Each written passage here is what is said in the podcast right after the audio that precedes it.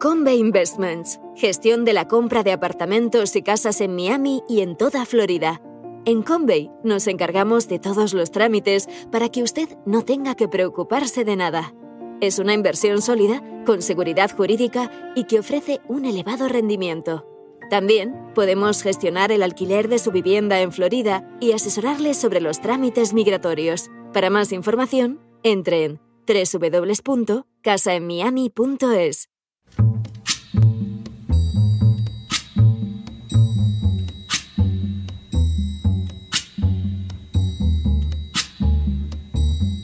La voz con César Vidal, desde el exilio. When the night has come and the land is dark and the moon is the only light we'll see. No, I won't be afraid. Oh, I won't be afraid just as long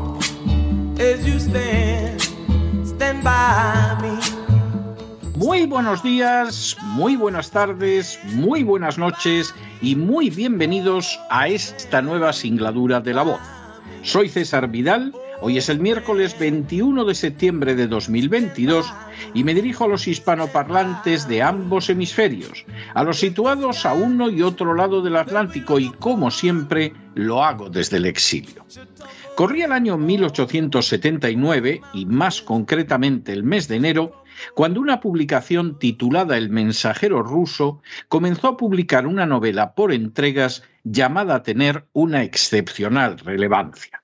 En ella, a lo largo de una trama policíaca, se abordaban temas como la familia, el dinero, el amor, Dios, el sufrimiento, la existencia del diablo, la verdadera naturaleza de la Iglesia católica, la esperanza cristiana y la dignidad humana.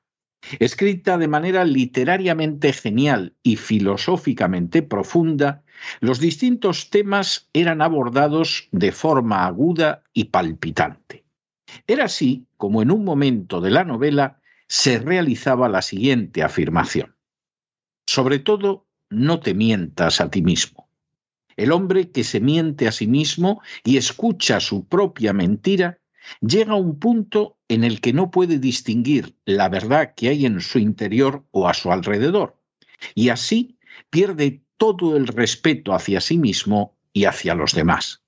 Y al no tener ningún respeto, deja de amar, y al no tener amor, se entrega a las pasiones y a los placeres groseros para ocuparse y divertirse, y en sus vicios alcanza la completa bestialidad, y todo procede de engañar continuamente a los demás y a uno mismo.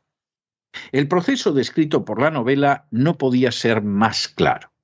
Algunos seres humanos se mienten y al rechazar la verdad y asumir la mentira, van perdiendo el contacto con la realidad tanto interna como externamente.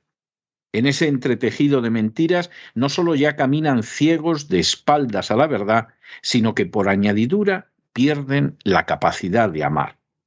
Desprovistos de un amor verdadero, solo les queda descender por la vía del vicio y de la bestialidad. Por cierto, la novela en cuestión se titulaba Bratya Karamazovi, es decir, los hermanos Karamazov, y su autor era Fyodor Dostoyevsky. En las últimas horas hemos tenido nuevas noticias sobre la manera en que la población mundial está siguiendo el conflicto de Ucrania. Sin ánimo de ser exhaustivos, los hechos son los siguientes. Primero, la prestigiosa revista Newsweek ha publicado un artículo titulado Nearly 90% of the world isn't following us on Ukraine. Es decir, casi el 90% del mundo no nos está siguiendo en Ucrania. El artículo aparece firmado por Michael Fola y David H. Rundle, autores ambos expertos en el mundo diplomático y en el análisis internacional. Segundo, el artículo comienza señalando que nuestro sistema familiar de alianzas políticas y económicas globales está cambiando y que nada está dejando más claro este cambio que las reacciones variadas ante la invasión de Ucrania por Rusia. Tercero, Los autores señalan que mientras que los Estados Unidos y sus aliados más cercanos en Europa y Asia han impuesto duras sanciones económicas a Moscú, el 87% de la población mundial se ha negado a seguirnos. Cuarto, el artículo indica a continuación que las sanciones económicas han unido a nuestros adversarios en una resistencia común. Menos predeciblemente, el inicio de la Segunda Guerra Fría ha conducido también a naciones que antes eran aliadas o no alineadas a convertirse de manera creciente en multialineadas. Quinto, este fenómeno ha quedado especialmente de manifiesto en los mercados de energía, donde las sanciones se han convertido, según los autores, en un filtro. Sexto, Así, por ejemplo, Arabia Saudí, un aliado de mucho tiempo de los Estados Unidos, ha establecido una estrecha alianza con Rusia en el seno de la OPEP, negándose públicamente a aceptar la petición del presidente de Estados Unidos de aumentar la producción de petróleo e importando petróleo ruso para su uso doméstico. La última semana, Arabia Saudí redujo incluso su producción de petróleo, señalando que seguirá haciéndolo en el futuro. Séptimo. Igualmente, señala el artículo, China está vendiendo a Europa el gas natural líquido que viene de Rusia, a la vez que importa petróleo ruso que refina y exporta. Octavo. De manera semejante, Irán cuyo petróleo es adquirido por China, se ha convertido en el principal comprador de trigo ruso. Noveno. De forma semejante, el ministro de Petróleo de India ha manifestado públicamente que su gobierno no tiene ningún conflicto con Moscú y sí lo que calificó como un deber moral de mantener bajos los precios de la energía mediante la compra de petróleo a Rusia. Décimo. El artículo señala a continuación que se ha producido una expansión de las alianzas formadas para enfrentarse con la influencia política y económica de Occidente. Así, Egipto, Arabia Saudí y Turquía han anunciado su interés en unirse al grupo de los BRICS formado ya por Brasil, Rusia, India, China y Sudáfrica. Décimo. De manera semejante, la Organización de Cooperación de Shanghái ahora mismo vincula a China, Rusia, India y Pakistán, con Irán uniéndose este mes y Bahrein, Egipto, Arabia Saudí y Qatar planeando presentar su candidatura. Duodécimo. A lo anterior, señala a continuación el artículo, se suma la acción de la nueva ruta de la seda que está aumentando la influencia de China en África o la de Rusia en el mundo árabe manifestada por la acción del ministro de Asuntos Exteriores Sergei Lavrov dirigiéndose a sus 22 homónimos del mundo árabe en el Cairo antes de iniciar una gran gira por los países africanos. Décimo tercero. Por si todo esto fuera poco, señala a continuación el artículo, en Hispanoamérica las dos naciones más importantes, Brasil y México, se han negado a respaldar las sanciones contra Rusia. Décimo cuarto. A lo anterior, señala el artículo, se suma que la confianza en el estatus del dólar como moneda de reserva se ha visto dañada y por efecto de las sanciones, las llamadas en favor de la desdolarización de la economía mundial han aumentado. Así, cuando Rusia ha exigido el pago de la energía en rublos, yuan o dirhams de los Emiratos Árabes Unidos, China e India han aceptado. Décimo quinto. El artículo señala a continuación cómo muchas economías asiáticas se ven golpeadas por las sanciones contra Rusia y por lo tanto están llegando a acuerdos bilaterales utilizando su propia moneda y no el dólar. De la misma manera que hace 80 años la libra esterlina dejó de ser una moneda importante, ahora podría suceder lo mismo con el dólar si Arabia Saudí deja de establecer sus precios en esa moneda. Décimo sexto. Como señala muy acertadamente el artículo, la globalización solo puede funcionar si la mayoría cree que favorece sus intereses. Pero si las naciones no occidentales llegan a la conclusión de que Occidente se comporta de manera injusta y solo en beneficio propio, el orden actual se desplomará y aparecerán alternativas al mismo. Décimo séptimo. Las sanciones contra Rusia han desencadenado lo que el artículo denomina un considerable sentimiento antioccidental en el sur global, de tal manera que Occidente está perdiendo con rapidez y socavando el orden mundial que ha buscado crear. Y octavo, ante esta situación, el artículo señala que la solución más prometedora al dilema parece ser algún tipo de acuerdo diplomático. Durante décadas, la propaganda de la OTAN ha mentido descaradamente al mundo en general y a Europa en particular sobre la situación en Ucrania, obligándonos por ello a llegar a varias conclusiones. Primera, en contra de la opinión de geoestrategas como George Kennan o Henry Kissinger, quebrantó las promesas formuladas a Gorbachev y a Yeltsin en el sentido de que la OTAN no se extendería hacia las fronteras de Rusia. Si ha existido un poder en continua expansión territorial en las últimas décadas, no ha sido ni de lejos Rusia, sino la OTAN. Segunda, alteró de manera trágica la supuesta finalidad de la OTAN utilizándola para invadir países como Yugoslavia, Afganistán, Irak o Libia. En todos y cada uno de los casos, la intervención de la OTAN implicó la aniquilación de la nación y, eso sí, jugosos contratos para el complejo militar industrial americano y para los reconstructores.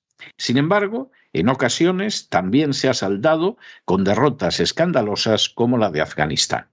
Tercera, en el caso de Ucrania, la alianza con los nacionalistas llevó a quebrantar el contenido de la Declaración de Independencia Ucraniana de 1991, en el que la nueva nación se comprometía a ser neutral y no entrar en alianzas militares, a dar un golpe de Estado en 2014, a silenciar las matanzas perpetradas por los nacionalistas ucranianos desde ese año en el Donbass a situar tropas americanas y británicas en Ucrania, a establecer laboratorios de armamento bioquímico prohibido por la legalidad internacional en ese país y a realizar jugosos negocios de los que, entre otros, se beneficiaron miembros de la familia del presidente Biden.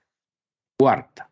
La organización RAND, dependiente del complejo militar industrial americano, ya señaló hace años en documentación publicada por este programa unos meses atrás cómo se iba a crear una situación que obligaría a Rusia a intervenir en Ucrania, una intervención, por otro lado, como la que habría llevado a cabo sin duda Estados Unidos en el caso de que México, Cuba, Canadá o Puerto Rico se hubieran atrevido a permitir la presencia de tropas o laboratorios militares chinos o rusos en su territorio.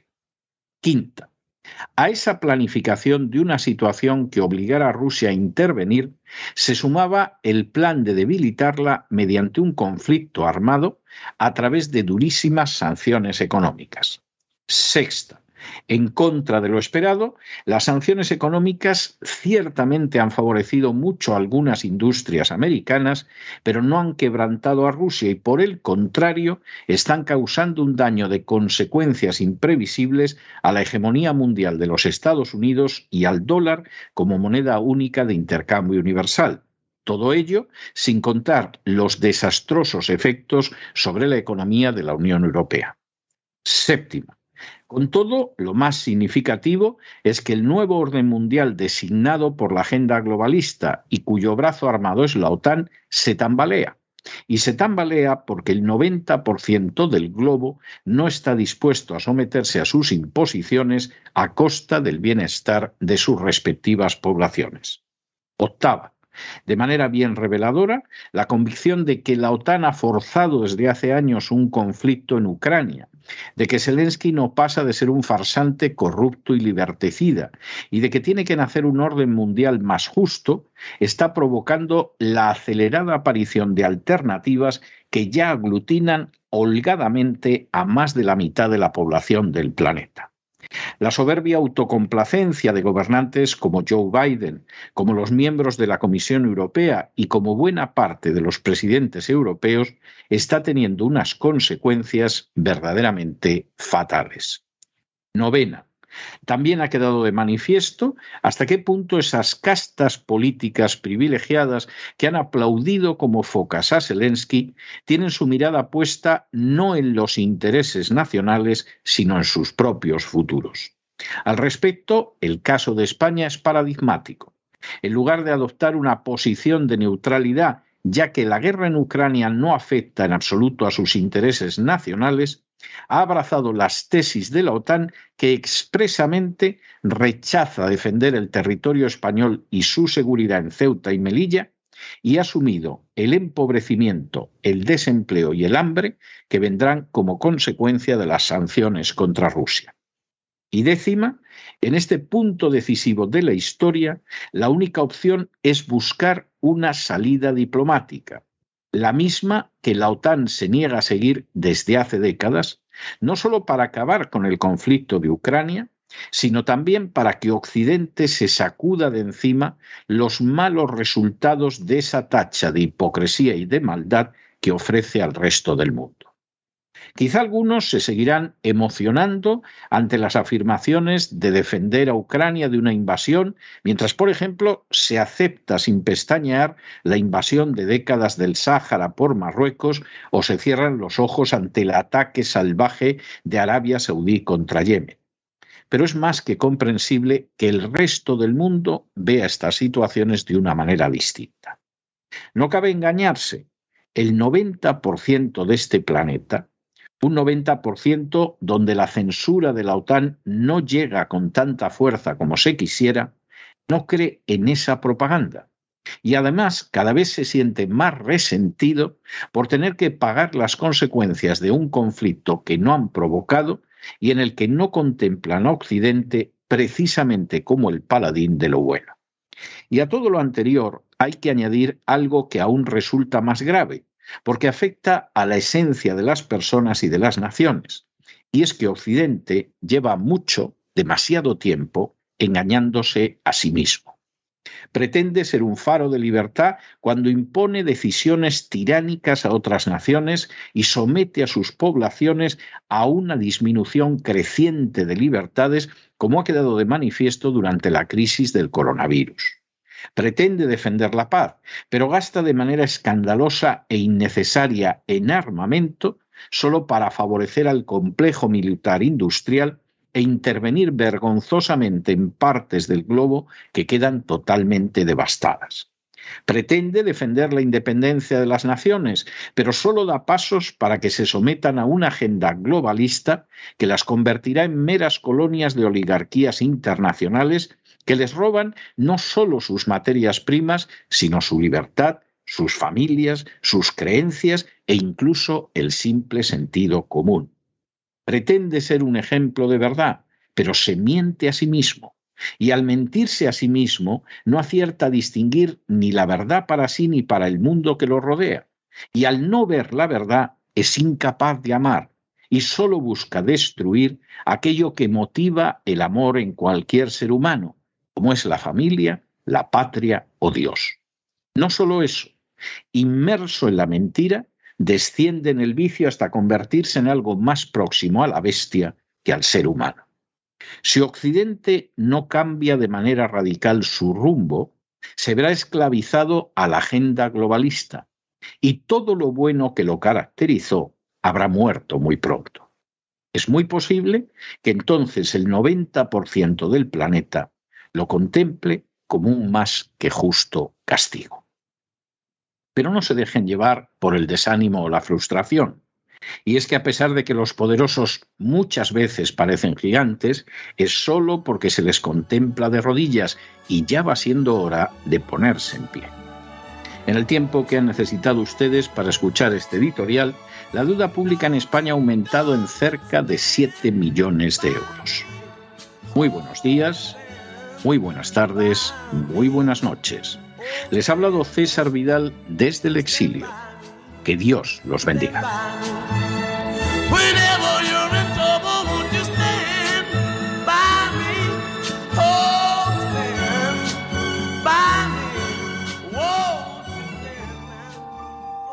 Esta sección está patrocinada por crowdfunding con el siguiente mensaje. Nuestro Señor Jesucristo, el único Dios verdadero, es misericordioso y nuestro Salvador.